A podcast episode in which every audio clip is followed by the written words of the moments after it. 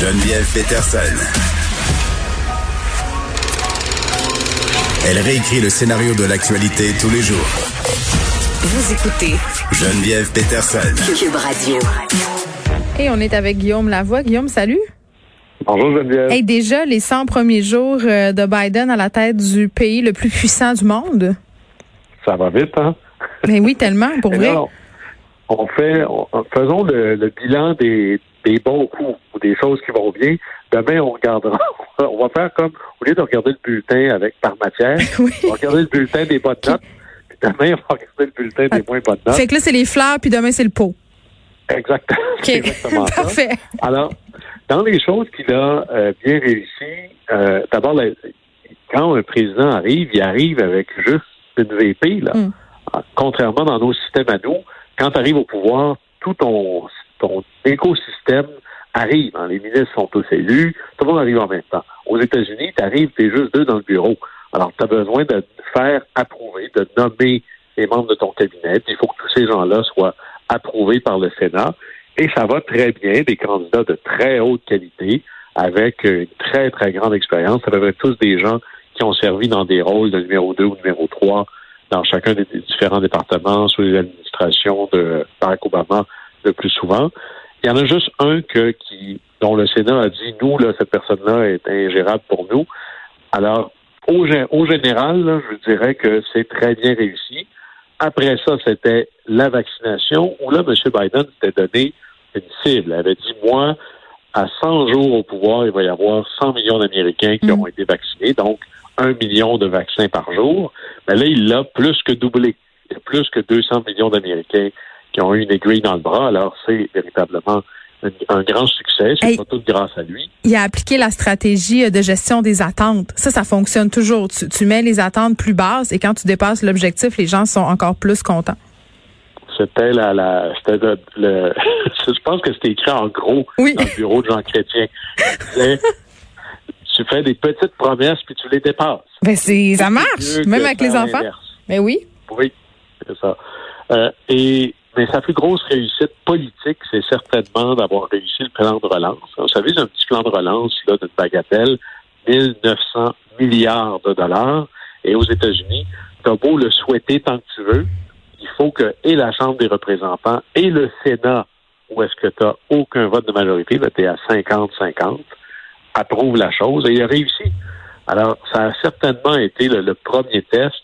S'il n'avait pas réussi, son mandat n'aurait pas été plus court pour autant, mais ça aurait probablement handicapé très sérieusement la suite. Et on ajoute là, dans les grandes, euh, pas tant des réussites, mais des changements majeurs face à ce qu'il y avait avant.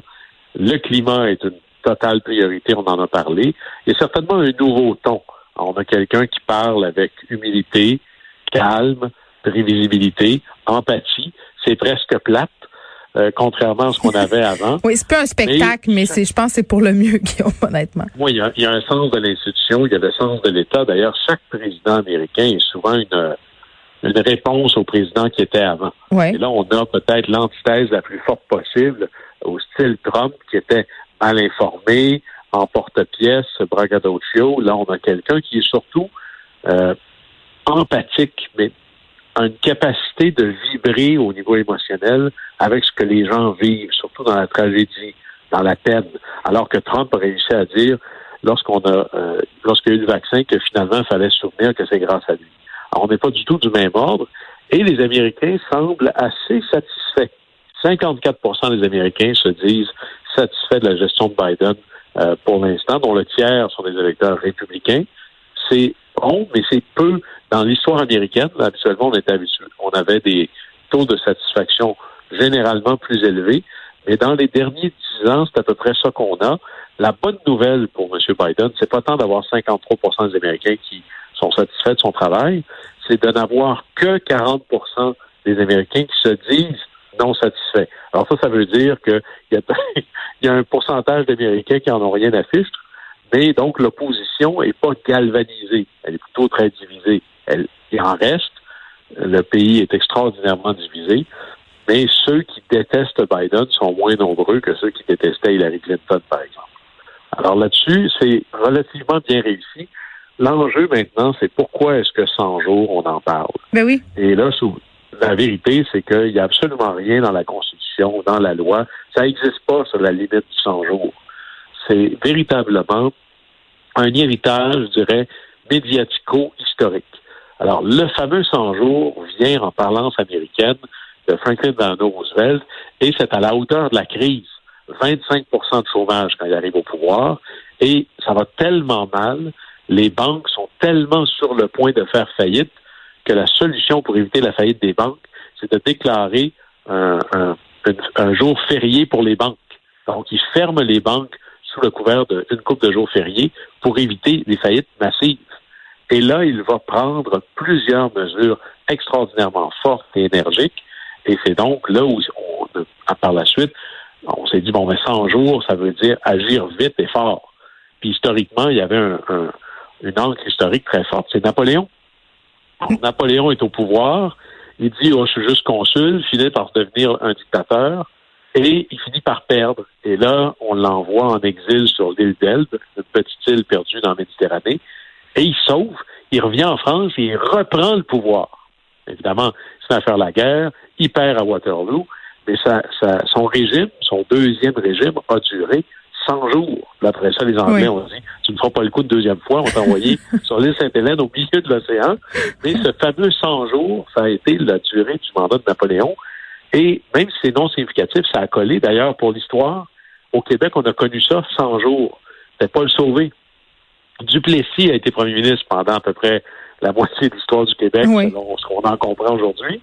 Et on se dit, bon, ben là, il faut changer. Jean Lesage arrive d'Ottawa, il y a un programme, mais là, quand Duplessis meurt, on le remplace à l'Union nationale par Paul Sauvé avec son grand slogan désormais. Et c'est lui qui voulait faire le programme la Révolution tranquille. Jean Lesage pleurait. Et il est mort dans les 100 jours, Paul Sauvé. Alors, dans le fond, peut-être que finalement, c'était au pouvoir, profite de tes 100 jours. On ne sait jamais combien de temps ça va durer. C'est vrai. Bon, demain, euh, ce sera le pot, Guillaume, j'imagine. Mais euh, j'aimerais ça aussi qu'on se parle euh, à savoir si les chicanes entre les républicains ont finalement été, ont eu des répercussions positives sur le règne de Joe Biden à venir jusqu'à présent. Parce qu'on se posait la question au début, ça pouvait aller dans les deux sens. Donc, on verra demain s'il en profite de ces chicanes entre républicains. Merci, Guillaume. Au plaisir.